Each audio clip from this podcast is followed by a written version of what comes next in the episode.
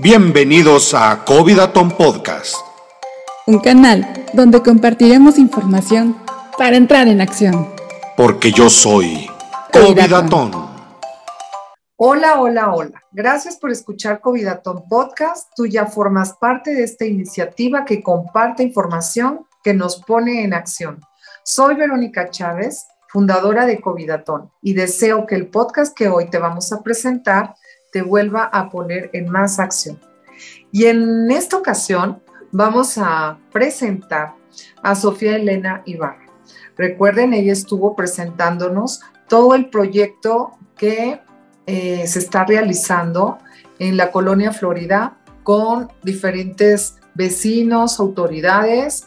Y bueno, este, a nosotros nos parece muy interesante continuar compartiendo lo que a Sofía la ha movido para llevar a cabo este gran proyecto, que no ha sido sencillo, que ha tenido que romper barreras, que ha tenido que, lidiar con sus propios, eh, sus propias dudas, en fin, con muchas cosas. Y creo que para, para todos, a veces eso es algo que nos impide dar el primer paso.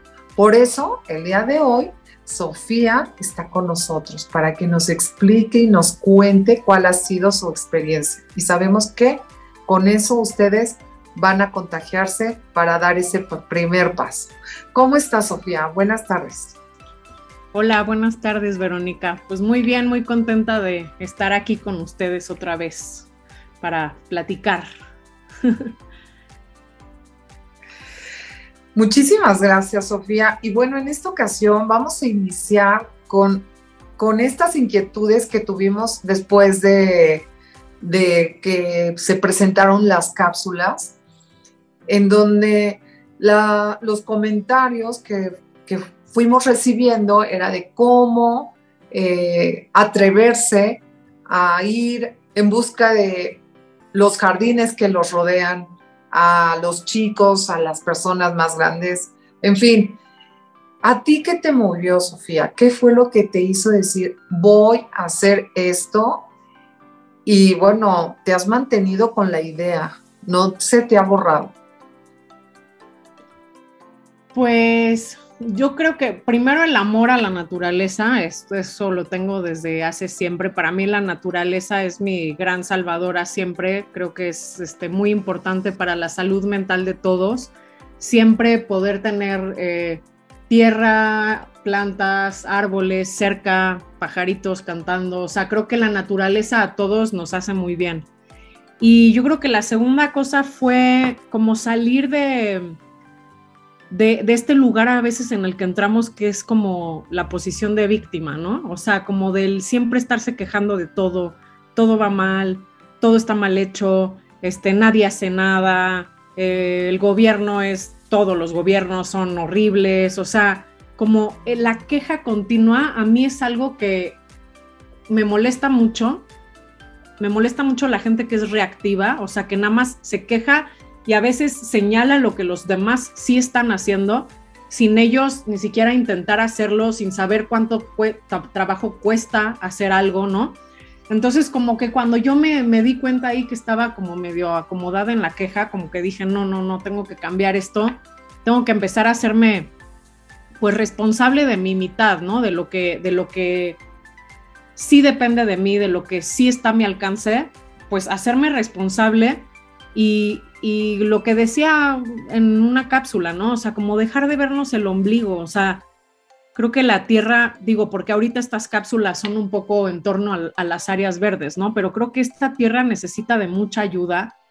A veces me, desespera como que estamos sentados viendo cómo se está destruyendo todo, cómo va a llegar un punto en el que ya no vamos a tener agua, cómo está todo seco, cómo las plantas se mueren, cómo cada vez hay más animales en peligro de extinción, muchos ya extintos, o sea, y, y pues a veces como que siento que puede ser abrumador no saber por dónde empezar, ¿no? Porque de repente todo parece como que, híjole, demasiado grande las causas, por ejemplo, que tiene Greenpeace o, o no, causas muy grandes que uno dice, ¿cómo? O le doy dinero a esta fundación y no sé si va a llegar el dinero, o sea, ¿no? Entonces creo que la mejor manera de empoderarnos es empezando nosotros haciendo lo que más cerca nos queda, ¿no? Este, pues siempre este, lo, dije en la cápsula, creo que pueden empezar por ver los, ya déjate un parque, o sea, las plantas que hay en su banqueta, o sea, si los árboles están bien, si hay espacio para plantar más plantas nativas, ¿no? Que, que investigan un poco que sean nativas para que no necesiten tanto riego y no se mueran.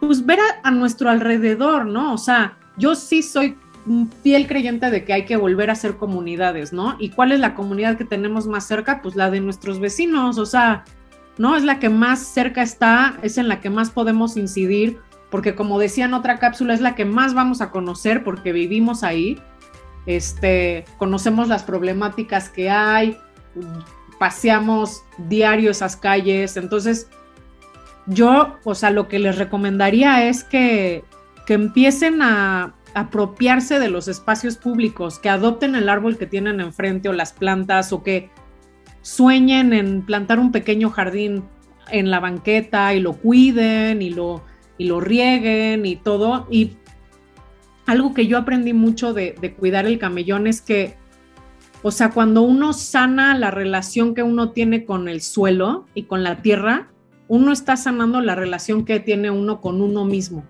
como uno trata a las plantas, como uno trata a los árboles, como uno trata a los animales también, es como uno se trata a sí mismo. Entonces hay que revisar cómo estamos tratando lo que está a nuestro alrededor, porque es simplemente un reflejo de cómo nos estamos tratando a nosotros mismos, ¿no?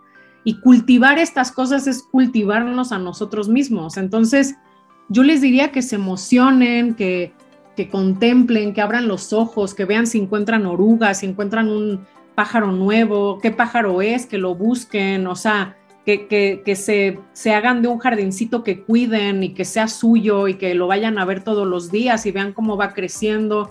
O sea, como que la naturaleza y los árboles y las plantas y los animales, siento yo que son grandes maestros en esta tierra y todos tenemos algo alrededor. Entonces, tan sencillo como pararse, salir por la puerta y ver qué hay alrededor, creo.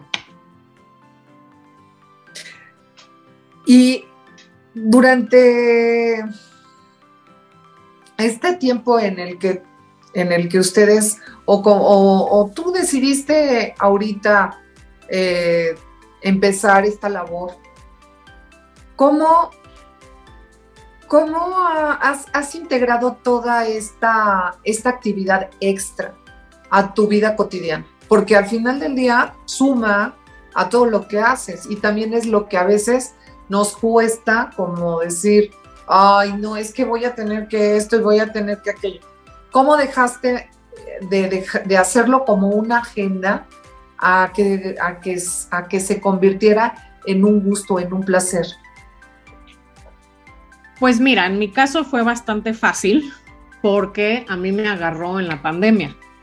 Entonces, básicamente yo no tenía nada que hacer. O sea, estábamos encerrados y no había mucho que hacer. Entonces, pues más bien hasta fue la excusa para poder estar en la calle al aire libre y ver otras personas, este, digo, con las medidas de seguridad y todo, pero pues al principio fue muy fácil, contábamos con mucho tiempo libre, muchos vecinos y, y pues por suerte lo, lo, utilizamos en vez de quedarnos encerrados eh, con la preocupación, el miedo o, o la ansiedad o los pensamientos obsesivos, ¿no? Que a veces pueden surgir de cuando uno está aislado tanto tiempo, pues nosotros sí pudimos darle un cauce más productivo, digamos, que además fue muy terapéutico, que fue trabajar en el camellón que teníamos enfrente y plantar plantas, y oler la tierra y regar y demás, ¿no?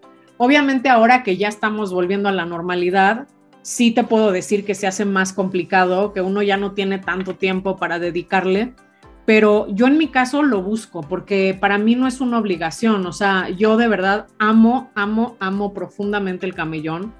O sea, te puedo decir que, o sea, lo podría dibujar, sé dónde está cada árbol, sé dónde está cada planta, sé qué plantas son. O sea, que es otra cosa que, que por eso que yo les digo que, que salgan y contemplen, porque, o sea, esta frase ya te la había dicho y a mí me encanta que uno no puede amar lo que no conoce. Cuando empiezas a conocer algo, lo empiezas a amar y entonces deja de ser una obligación, es un compromiso que tienes.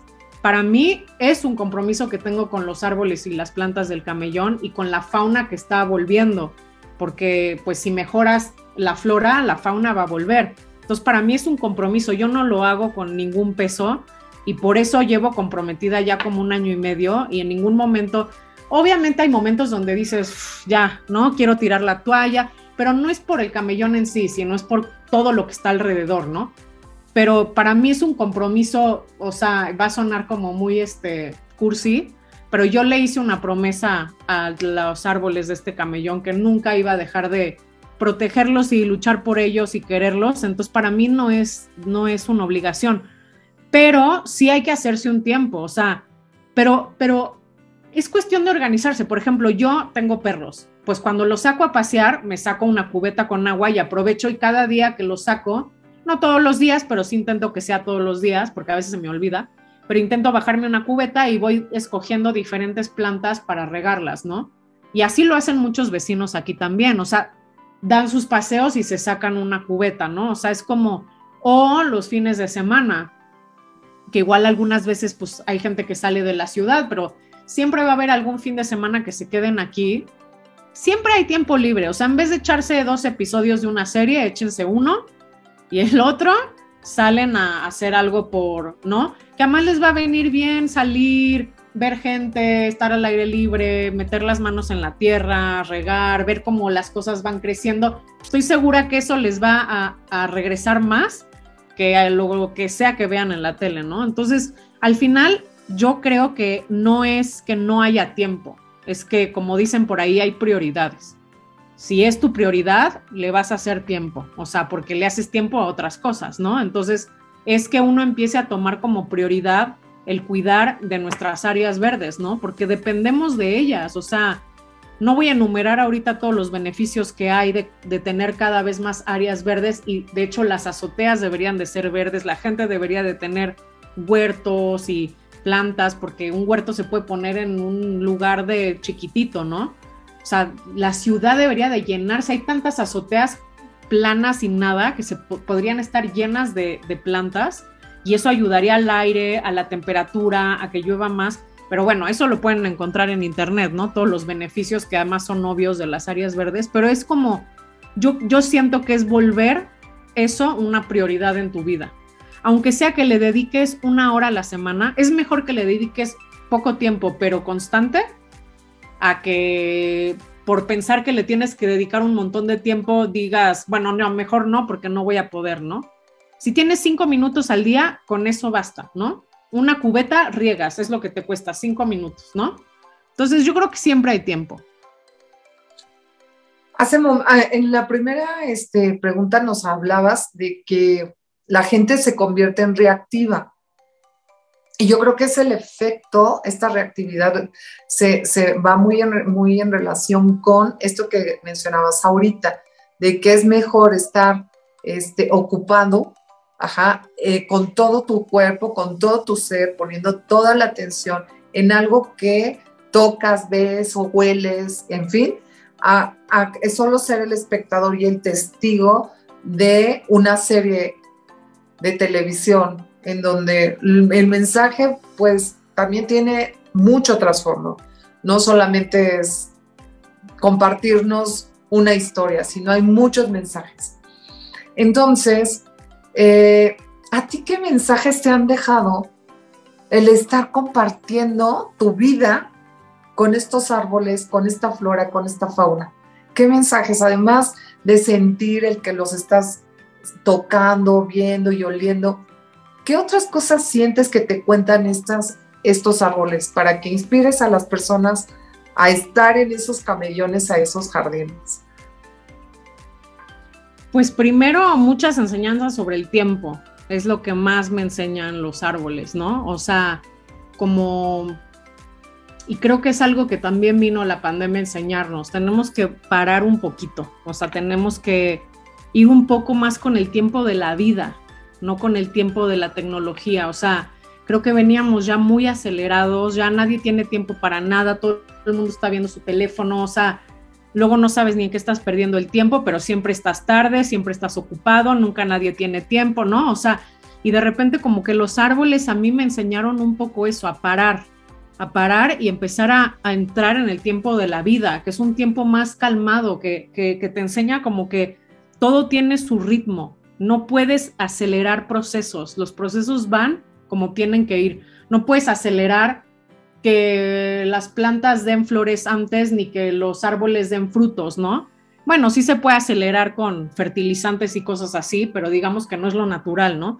Entonces las cosas tienen su tiempo y tienen sus procesos. Eso es algo que me enseñó, me han enseñado mucho, mucho, ¿no? O sea, y también la importancia, que esto sí ya es como totalmente fuera del tema quizá, pero yo aprendiendo a, a, recuperar el suelo, que es de las cosas más importantes que hay para recuperar las áreas verdes, hay que empezar siempre por el suelo, porque es donde están todos los nutrientes, es de donde obtienen el agua, todo, ¿no?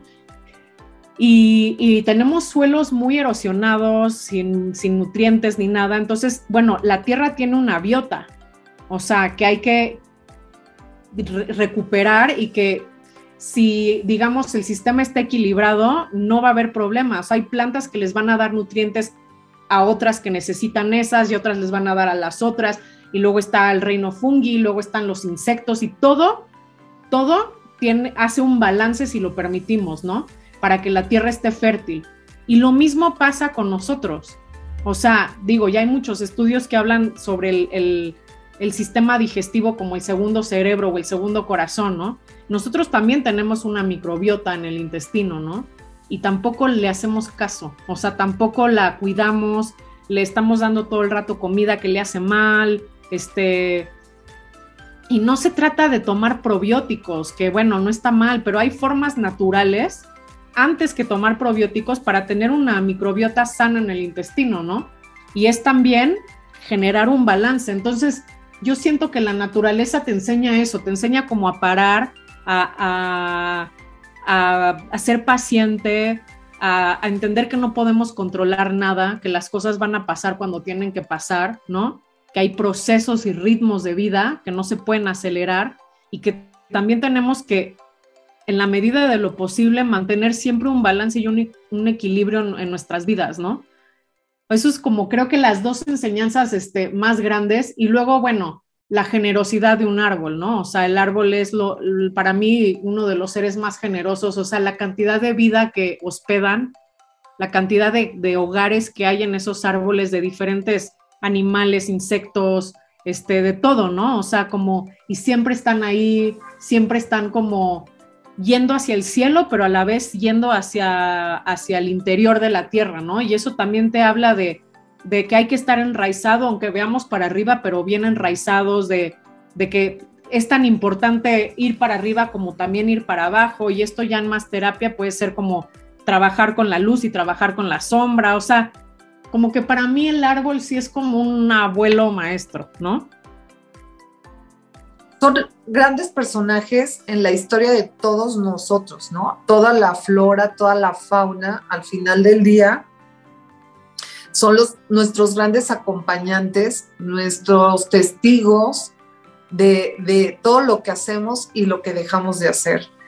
Y, y por consecuencia, pues por ser ahora sí que nuestros testigos y acompañantes, tenemos efectos que a veces ellos producen a través de, de, todo lo que no, no logramos nosotros concretar. Y creo que poder realmente empezar a tomar acción de una manera consciente, lograremos tener muchos resultados como los que ahorita tú nos estás ahora sí que comentando. Pero eh, hay algo que también creo que es súper importante como comparar, Sofía. Eh, los árboles no todos son de la misma especie. Tienes árboles y plantitas y la flora es como de diferentes especies. Y todos, todos este, empiezan a convivir entre ellos. Y la flora y la fauna igual, ¿no? Tienen, no sé cómo se relacionen, porque la verdad pues no lo sé, ¿no?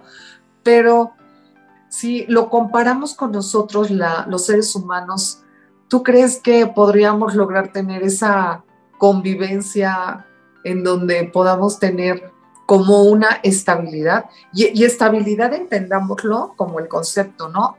No es estar quieto, estabilidad es tener un movimiento en armonía. Adelante. Ojalá pudiéramos aprender de ellos, ¿no? A, tener esta estabilidad, este balance y esta armonía entre nosotros y sobre todo, pues otra vez, o sea, creo que algo que nos pueden enseñar es el trabajo en comunidad, o sea, hay, hay datos increíbles de cómo, por ejemplo, el micelio de los hongos, ¿no? Del, del reino fungi, este, es como una red de internet que conecta todo por abajo y a través de esa red de internet los árboles se comunican entre ellos y si uno está enfermo se le puede mandar pues digamos como nutrientes al otro y pues así se van comunicando y todos se ayudan entre ellos, ¿no? Entonces, otra vez, yo creo que nosotros, o, de las abejas, ¿no? O las hormigas, o muchas especies, ¿no? Que trabajan en comunidades perfectas, donde es todo para el bien común. ¿No? No hay egos, no hay a ver quién se va a beneficiar o no, sino que se trabaja para que como que es de alguna manera su conciencia elevada entiende que si todos, este, o sea, que si uno está bien y el otro está bien y el otro está bien y todos están bien, eso es bueno para, para la generalidad, ¿no? O sea, que uno no esté bien es malo para el resto, ¿no? Y eso es algo que creo que no hemos entendido los seres humanos, ¿no? O sea, en vez de pensar como en que todos estemos bien, pareciera que siempre estamos viendo cómo competir, cómo quitarle al otro, cómo pisar al otro, ¿no? O sea, como que pareciera que para nosotros estar bien es estar bien por encima de los demás, ¿no? Y no en conjunto, ¿no? Y entender también que el hombre no está fuera de este ciclo eh, de la naturaleza, ¿no? Somos un elemento más y así lo deberíamos de entender y entrar también en balance y, en armonía y en estabilidad con, el resto. No sé si te estoy contestando este, a, lo que, a la pregunta que me estabas haciendo. Sí, claro, eh, de alguna forma es cómo comparar la forma en que convivimos los seres humanos y cómo ellos logran tener esta convivencia también. Y bueno, es muy claro que ellos logran sentir cuando están desnutridos y que lo pueden detectar otros y así a su vez ellos este, apoyan al que, al que no tiene esos nutrientes.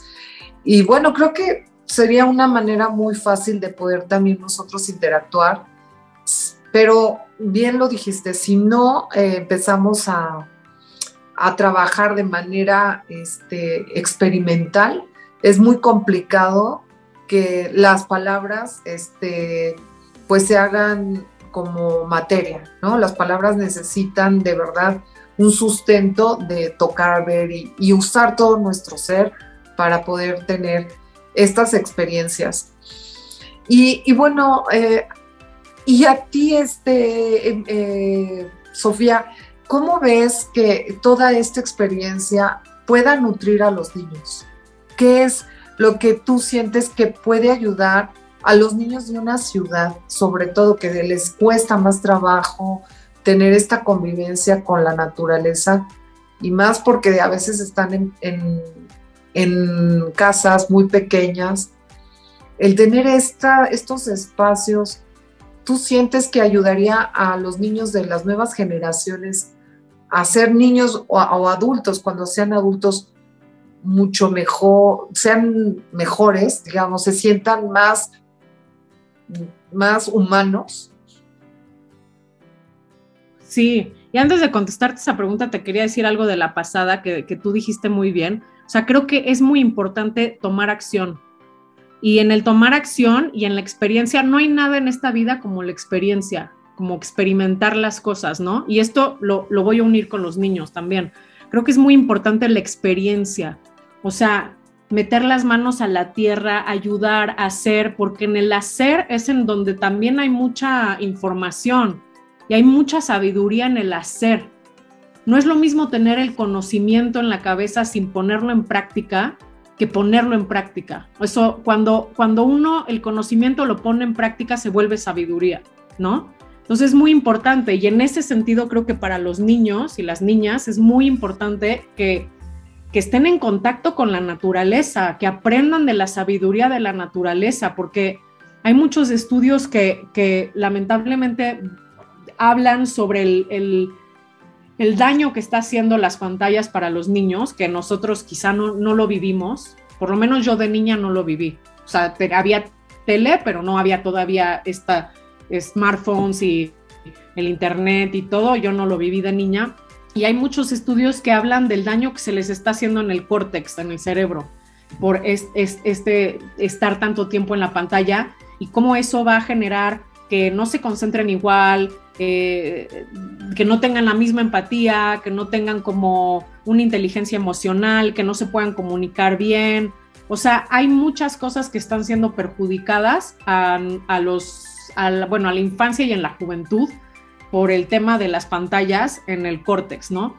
Y, la otra cosa, por ejemplo, hay, hay una escuela que seguramente conocen, que es la Waldorf, que es muy interesante porque la Waldorf justo se, se, basa un poco en, en, todo este movimiento que tenía Rudolf Steiner, que es un escritor que los recomiendo mucho, que trata mucho, mucho temas de agricultura, este, que él trata como de la antroposofía, ¿no?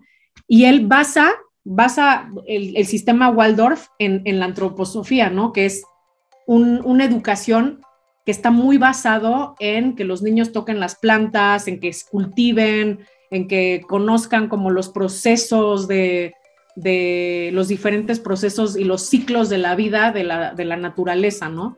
Y creo que para los niños, o sea, ya además de, de, para que estén más saludables, porque un niño que está metiendo las manos, luego la gente piensa que la tierra es sucia y la tierra es de las cosas más hermosas que hay, o sea, ahí es donde más nutrientes, o sea, muchos de nuestros nutrientes que nos comemos de las frutas y de las verduras vienen de esa tierra, ¿no? O sea, esa tierra no está sucia, ¿no? Entonces, que los niños metan las tierras en las, o sea, que metan las manos en la tierra y todo, también les ayuda a su salud. Son niños más fuertes, con más defensas, con, ¿no? Porque hay bacterias buenas y no, hay mucho microorganismo que es bueno para la salud, pero también que, saquen como un poco de las pantallas la vista y, que vean un poco más lejos, que, experimenten, que accionen, que, en la naturaleza convivan con otros seres, ¿no? No solo con humanos, que convivan con otros animales, que también jueguen con otros niños, ¿no? O sea, que haya como también una socialización de, los niños y las niñas.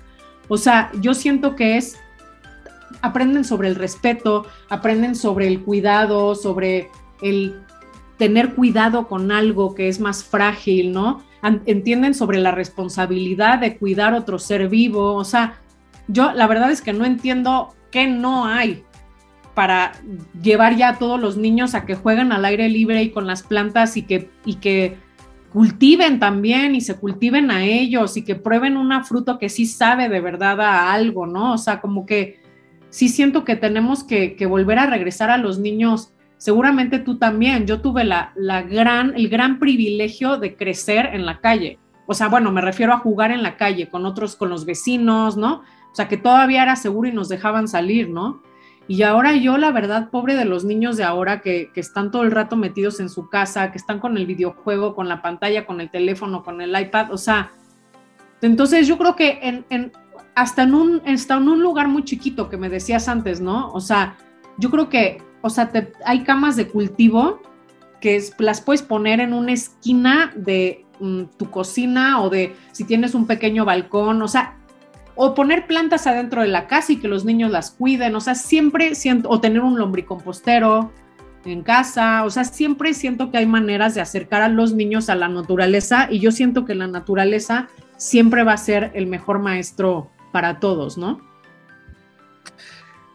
Bueno, coincido contigo mucho porque, bueno, entiendo perfecto eso de la pedagogía Waldorf, este, la conozco y, bueno, por supuesto, también he estudiado algo de eso, pero justo por eso quiero también sumar un poco a lo que tú dices, es que parte de lo que se logra a través de este contacto con la naturaleza y que es imprescindible para la vida humana es la imaginación y la creatividad.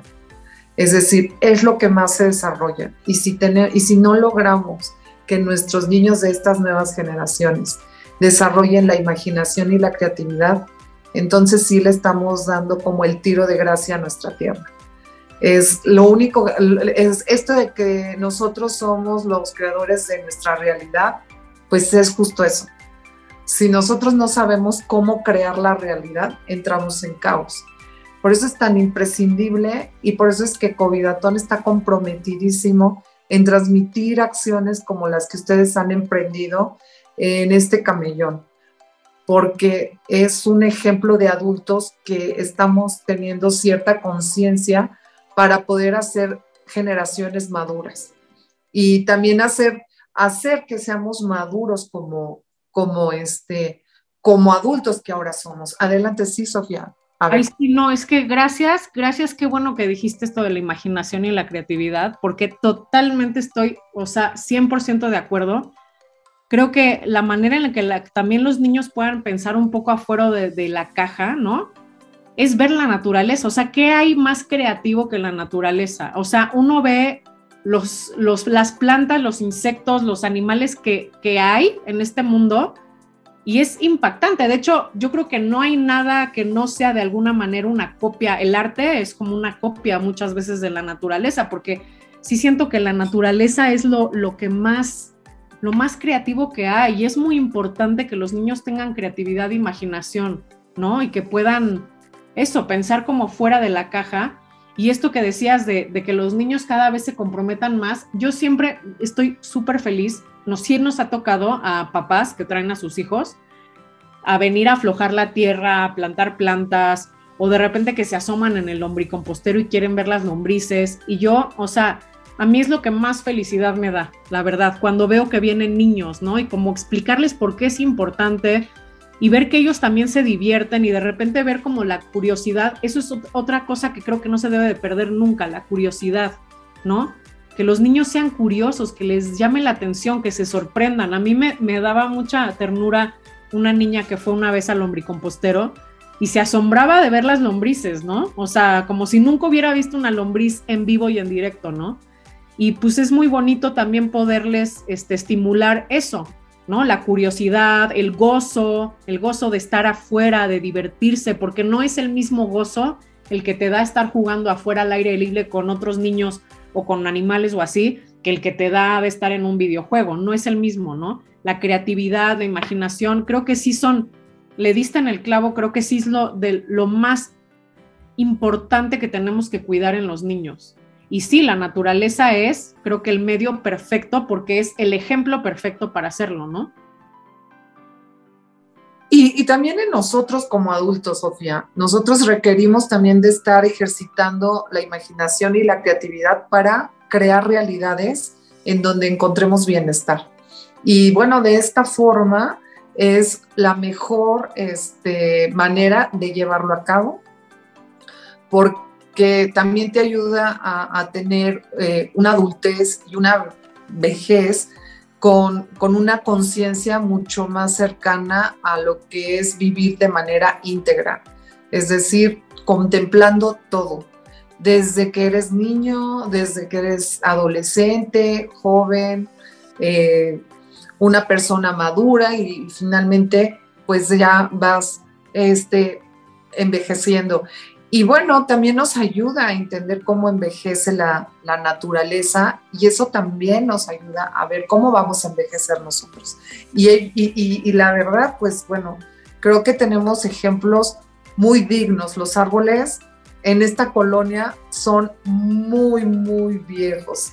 Entonces, y, y bueno, en esta colonia he notado cómo cuidan a todos los árboles evitan que estos árboles se mueran, los maten, los talen, es decir, hay un cuidado exhaustivo de todo eso. Y me impresiona muchísimo también cómo la gente de la colonia conoce, eh, conoce la historia de estos árboles. Eh, bueno, Sofía, pues creo que, que, hoy eh, has comentado una acción que a ti te deja mucho gozo, es fácil de hacer, es este, práctica y deja muchísimas, muchas bendiciones, tantas que a veces ni nos, nos, nos hacemos como que, ay, no, pero este, pues, ¿qué me da a mí el arbolito? Pues te da muchísimo. Y cuando empezamos a entender eso, empezamos realmente a ver que somos verdaderamente abundantes. Y la naturaleza eso nos enseña, a entender la abundancia. Sí, adelante. Sí, y, y, también quería agregar ya así, este, para antes de que se me olvide, mucha gente me pregunta, ay, pero ¿cómo este, le hiciste para, o cómo le han hecho, ¿no? Para, para generar esta comunidad por, en, vecinal, ¿no? Porque no es tan fácil, ¿no? Y, y, yo siempre les digo, por ejemplo, tengo mucha gente que me dice, es que a mí me gustaría hacer algo así en la colonia, pero yo no conozco a ningún vecino, no sé cómo empezar, o sea, no van a ir tocándole a la puerta cada uno, ¿no? Y yo lo que siempre les digo es, empieza tú, o sea, y esto es algo que he hablado con, contigo, Vero, un montón de veces, ¿no? O sea, el ejemplo es la forma más eficaz de sumar gente a tu causa, ¿no? Si la gente a ti te ve todos los días regando con una cubeta un árbol, va a haber un punto en el que te van a preguntar, oye, pero ¿por qué haces esto? Pues porque no han venido a regar, se está secando, porque no, o si empiezas a plantar un jardín, ay, oye, yo también tengo por ahí una plantita que me gustaría plantar, este, ¿te puedo venir a ayudar? Sí, ¿no?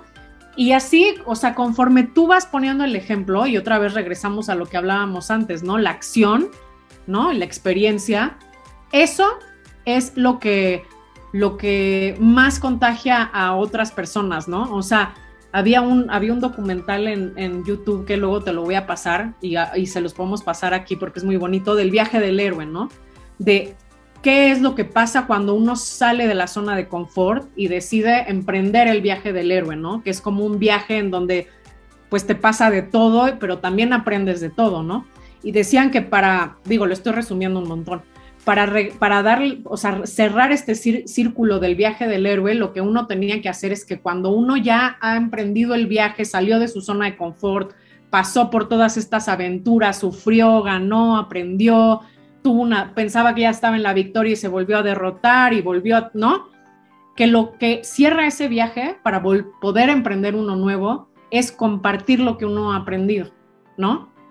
Y decían, cuando uno comparte conocimiento desde la mente o incluso hasta desde la mente o desde la ciencia o, desde la teoría, pues sí, uno le llega a la gente, ¿no? Pero cuando uno comparte conocimiento, sabiduría desde la experiencia propia personal de lo que uno ha vivido, es lo que más le llega al corazón del otro. O sea, cuando se comparte de corazón a corazón, eso es lo que realmente despierta el corazón del que tienes enfrente, ¿no?